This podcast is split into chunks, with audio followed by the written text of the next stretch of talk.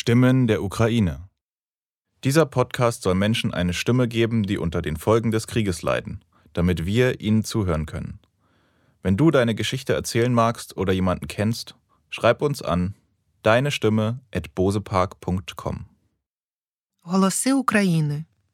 Цей подкаст має на меті дати голос людям, які страждають від наслідків війни, щоб ми могли почути вас.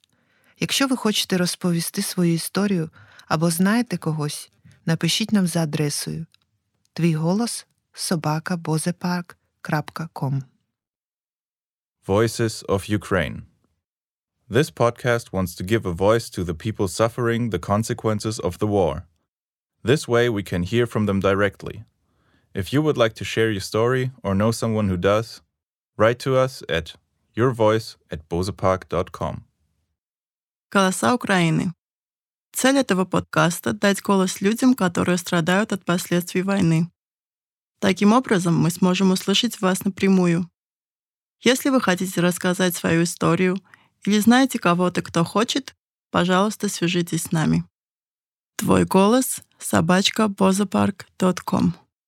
Hi, my name is Madeleine, and I'm right now sitting next to Alek. He is 37 years old and he had to flee from Ukraine um, and arrived in Berlin, I think, one and a half weeks ago. Is it right? Um, it's more than one week, but mm, not at all. Like uh, I came on Sunday.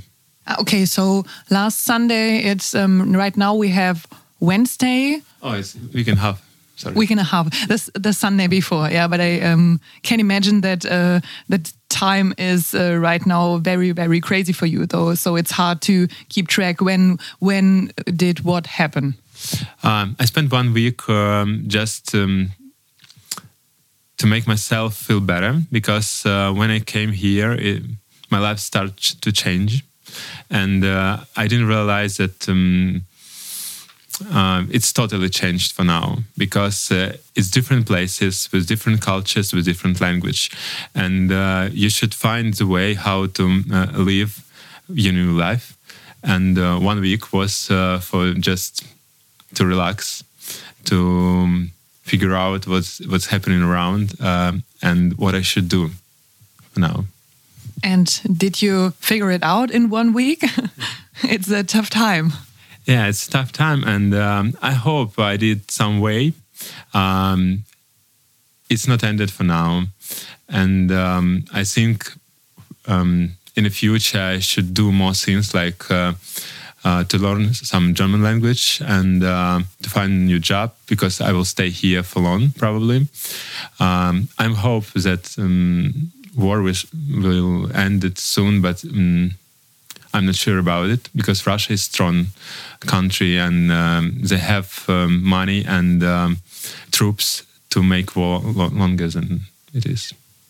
In our pre talk to this interview, you told me a little bit about how your escape from Ukraine went, and you told me something interesting about how they are handling COVID right now in Kiev. Is COVID still something people think about? Yeah, it's true. Uh, for now, uh, in Ukraine, we don't follow the rules. We had it before, but um, with um, um, start of war, uh, people just um, go any, anywhere without masks. They don't follow rules. They don't afraid of COVID because uh, maybe, for my opinion, uh, there is more um, danger now with some war um, actions than with COVID. We don't have statistic before it. Uh, every day we had some statistic in uh, our channels like Telegram or um, somewhere on TV, like how much people are sick now and how much um, uh, ended with uh, hospital. Uh, but for now, it's just like, um, like even topic for news. Everyone and everything goes around war like what's happening how to help what should what you should do how to prevent some um, uh, ruining or more disease um, between um, people. So it's not the topic. But when i went to romania uh, for three days i stayed there in a friend's apartment. Um, they didn't follow rules so And it was funny because uh, I understand Ukrainian people who are now in danger and maybe um, there's not a time to think about some uh, health problems. But in Romania, they have rules and they just don't follow. And um, only when I uh, went to airplane, they asked us because maybe of uh, German rules, it was flight to German to take some masks on. So it was funny. But um, yeah, not, not, talking about Romania. I don't know why they don't follow the rules. But talking about Ukraine, there was something um, I, I, thought about that um, it, it, was the main topic before COVID and um, and the sickness, but uh, right now when there's when there was this war coming that nobody saw coming, uh, then yeah, that's what I thought that uh, the people forget about COVID or have um, more important things on their mind, even though it is a pandemic. It is it is not unimportant, but uh, looking into the eyes of war, I think it gets unimportant. Yeah, uh, I had small talk with my friend. Uh, she is in some small village in Ukraine, and uh, she got some um, signs of COVID, like you know how Omicron uh, goes sometimes, and uh, it was like Omicron. And she said to me just, um, it's just a flu. I feel it's like a flu but it'll be okay in a few days. And um, yeah, it's normal for her. She is fine now, but I think people still can get COVID, but they don't um, even realize that it's COVID or not because they don't do tests. Uh, probably they can get to the hospital if they uh, have like um, tough uh, variant of COVID, but sometimes they stay at home. So COVID for now isn't in the main line of news. And even um, not a topic for our government how to um, solve this problem or how to live with it because um, it's so much uh, things to do for them. Like um, ruin ruined cities um, people who flew from war to different regions and they need help because they lost some houses they lost job uh, sometimes uh, they lost um, loved ones and um, they need help um, like medicine like food and place where to live. Do you know something more about the vaccinations? Are they still um, continuing? Um, i'm sure that i think that um, there is no vaccination program for now because uh, when I was living in Ukraine, I had like um, three doses, like three jobs, and um, I think I was just like in small amount of people who did it before. So for now, people just live in Ukraine without any uh, documents like uh, certification of uh, COVID vaccination because uh, Europe are open for it, and um, we can see here in um, statistic that uh, amount of new um, cases are growing. Maybe it's just because uh, we are coming to your country and raising it up. It's true, but um, um but I think the trend was before going up. So, I hope so. I hope, I really hope so, because I, I saw uh, how it goes now, and um, I was just thinking maybe it's because uh, so much Ukrainians, like three million for now, are in Europe. And they can spread COVID because we don't know how uh, do we feel. But some countries like Lisboa, uh, Portugal, they um, ask you to make some um, tests before you come or after you come in the three days. And was there something like this here in Germany? Did uh, anyone talk to you about um, about COVID, about the vaccinations, about the option of a vaccination, or ask you how your vaccination status is? No, no, uh, no authority asked me about it, but I have um, enough on my vaccination list.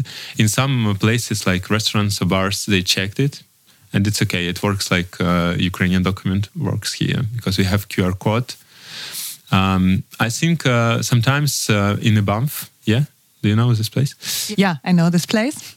Uh, they uh, first step for Ukrainian refugee, and maybe sometimes there they ask about do you have vaccination or don't, and because um, it's the first step when you don't have where to live, you should come to them, and then can replace you to other um, regions if you uh, have, if you need some place to live, and, and if you if they have some place um, where to re- relocate you.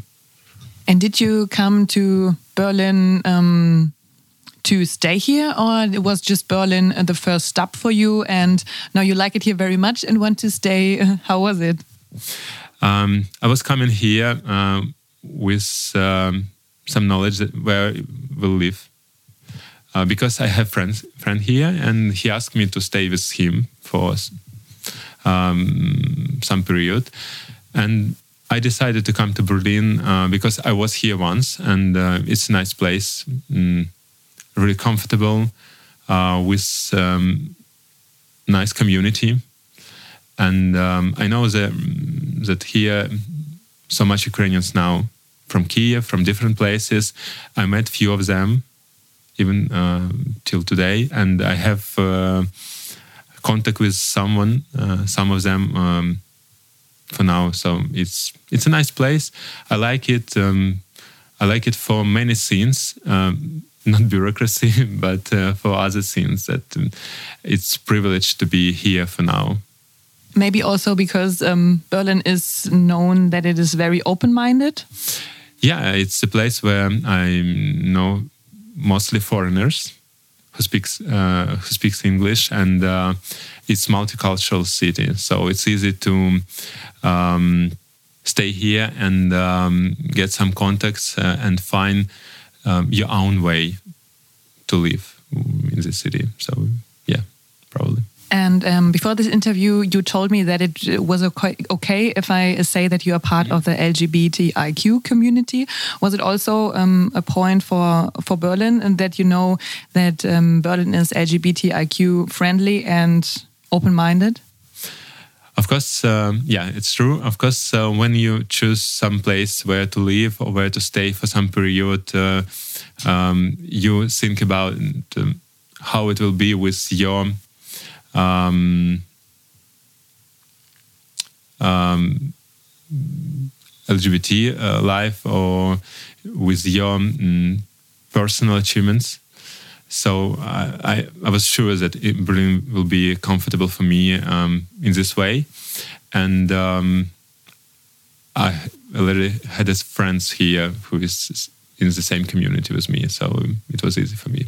Okay, so you know people here and you feel comfortable, which is very nice. I'm very happy for you. Do you uh, also know people um, back in Ukraine who are living in the LGBTIQ community? And do you know something about how's life for them now? Um, yeah, of course, most of my friends, um, gay guys like me, and um, uh, we are still in touch with them. And um, it was um, a safe place for us where when we live in Kiev, but um, now I'm not sure because most of them moved to other cities, smaller one, uh, it's countryside or suburb. So um, sometimes uh, it's not so easy to be open there. So I'm not sure about how they feel now. It's probably a shock for them, and um, it's not so easy sometimes um, to have some um, community around you, people who understand you, and people who you can talk with uh, in different ways uh, about your problems, about your thoughts. Um, but in Ukraine, we have now like um, online um, support from psychological um, support and um, different ways you can call to some hotline to talk about your problems, uh, about your fears, and uh, anything else. So uh, it's important for now, I think. But it's not so easy to live in Ukraine when you uh, LGBTIQ because um, government uh, hadn't so much steps to create normal, open-minded community, um, and they did just small for European nation uh, because we had some way to European nation for now, and uh, it's not enough, of course. It just was um, about uh, decriminalize it, uh, make some uh, moves to prevent um, some ag uh, aggressive, like. Um, um, a few months ago, um, our government um, made a law that if you was beaten by someone for the reason you're LGBTIQ, it can uh, be um, criminalized, like uh, criminal criminal offense, and uh, it's a big move to make much easier life uh, in Ukraine because before it. Uh, if you go to the police, if you will go to the police and uh, say them that um, you had some problems because you are gay or lesbian. they just do nothing. It's just like not harmful, and for them, mm, they prefer to ignore this problem sometimes. So it was not seen as discrimination before? Yeah, it wasn't seen. Okay, and um, talking about this LGBTIQ community, there are apps that are known in this um, community where you can get to know other people who have the same uh, interests and have the same uh, sexuality. And I also know from you that you are using these apps, um, talking about, for example, Grindr. How easy is it with apps like this to get to know new contacts in a new city? Um, we're using uh, in Ukraine Grindr and Hornet, uh, but here it's more Grindr, of course, and uh, usually it's more for hookups. But sometimes you can have some connection with uh, someone and uh, have a small talk and change uh, app to Instagram or other um, apps like WhatsApp or something like this. So I'm using it now not because I want to have something like fun or something like it. It's just because I'm new in this area and I want to know more people who is um, in the topic and who know about city much more than me. So it's like uh, cultural research more. Um, so that's why.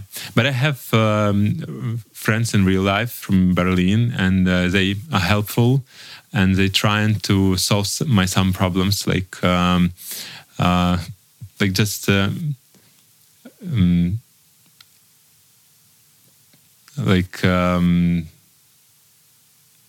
documents what what we need like translation from websites what i should do if it's only in german. Because um, on some websites government websites in uh, berlin you can have uh, different uh, inf information in different languages but sometimes in uh, english and russian it's just a half of information. And they uh, message you that uh, you should turn to german to have more information or links about it. So it, it's always needed to know local language because uh, if you don't mm, don't understand any word like I am because I'm not uh, uh, good in German and um, you should have someone who can translate and help you and it's really nice of course. So Google Translator doesn't help.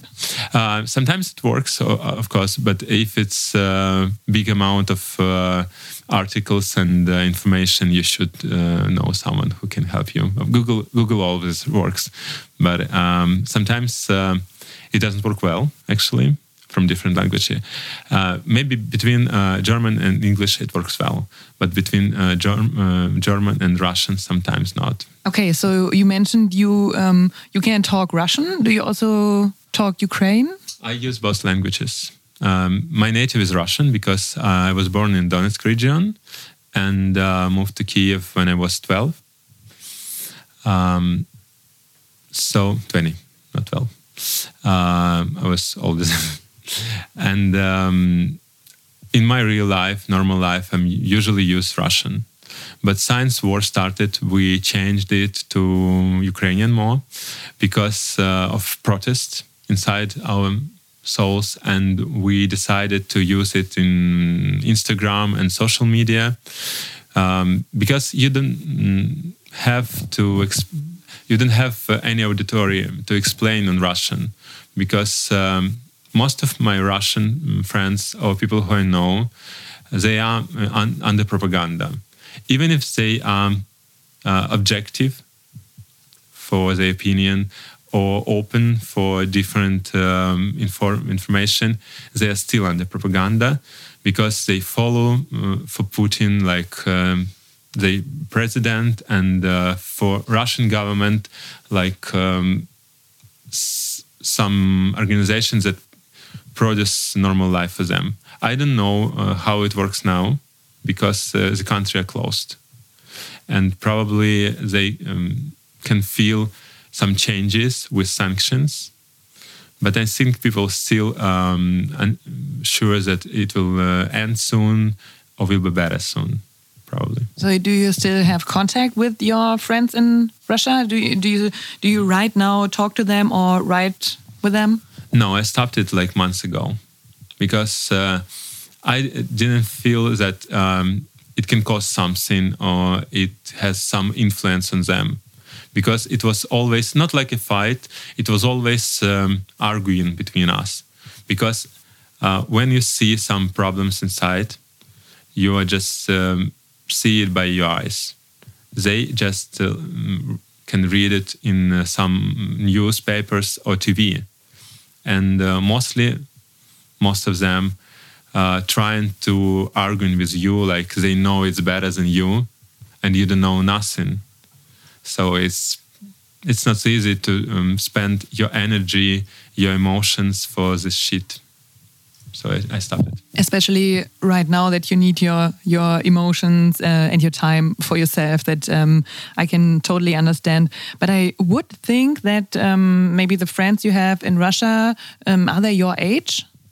Uh, most of my friends um, they were close to my age they were close to my age or um, younger than me. Um, from big cities not from some suburb or and other places but um, they still mm, feel like Russia is the main culture, main nation. They are strong, and um, sometimes um, it causes mm, some conflict between us. Um, it was nice to travel with them, to meet them in different countries. Sometimes they are not bad, peop- bad people, but for now I've stopped it because it's not so easy to spend time uh, with explaining how um, they should see this problem or solve this problem because they can do nothing. Uh, they can do something, do nothing with it. Mm -hmm. And you also mentioned that you uh, were born in the region of um, Donetsk. Yeah. You, do you still have relatives over there? Uh, my mother stayed uh, in a mm, small village, in private house close to um, Slaviansk. They can hear some um, uh, bombs and um, shootings, but it's safe for now. I hope it will stay for long. And we trying to talk every day in FaceTime I'm trying to support them with anything that I can do for them now, and um, they just um,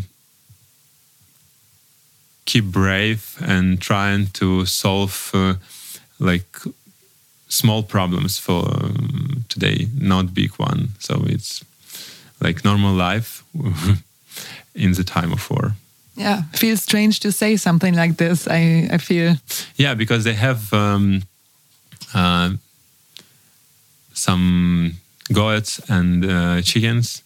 And uh, we more talking about this problem than about war. I'm i'm trying to uh, make them more comfortable with everything that uh, can happen and uh, happening now. And um, give them some warm feelings of contact, not like uh, um, some news or my view on the problem. Because they are in the problem right yeah. now. Because they are there and um, they feel it better than me, uh, and I can help for now with this problem for them. So it's just like some mm, support by presence, not by some acting in the problem.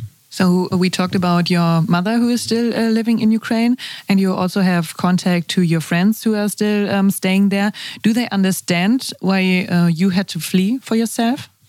Um, most of them, yes. Um, some of them, no, because I had some uh, comments on my Facebook when I um, some information that I left Ukraine and how I did it because I was wanted to I, I wanted to um, uh, help other people who can do the same way. Uh, like medical examination, and um, I was released from army, so I did it in a legal way. not like some people who trying to flee just uh, in some small um, door in the border. So uh, mostly people understand me because um, they uh, they're not able to do the same, but they want to do the same. Because when you are staying in um, when you stay in um, Ukraine, uh, in different places like small village or um, west cities, you still feel the war. You are in uh, 24 hours uh, information about the war.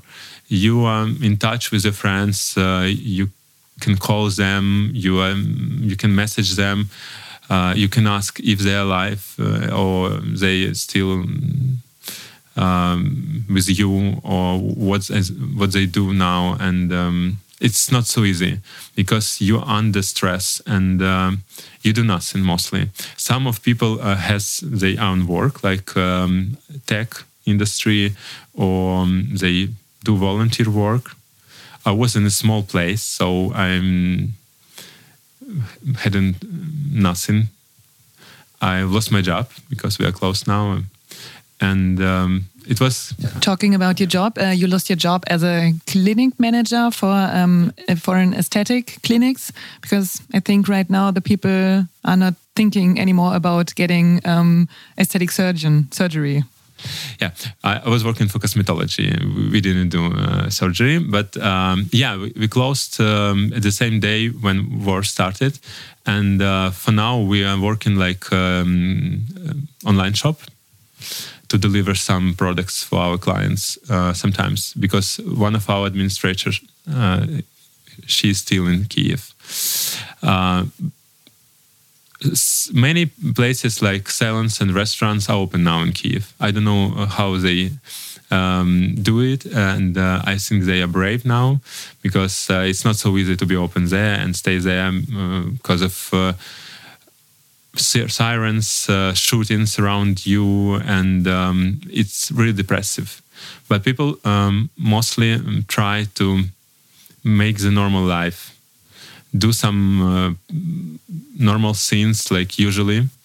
And um, so that's why maybe uh, some projects are open now but ours is closed.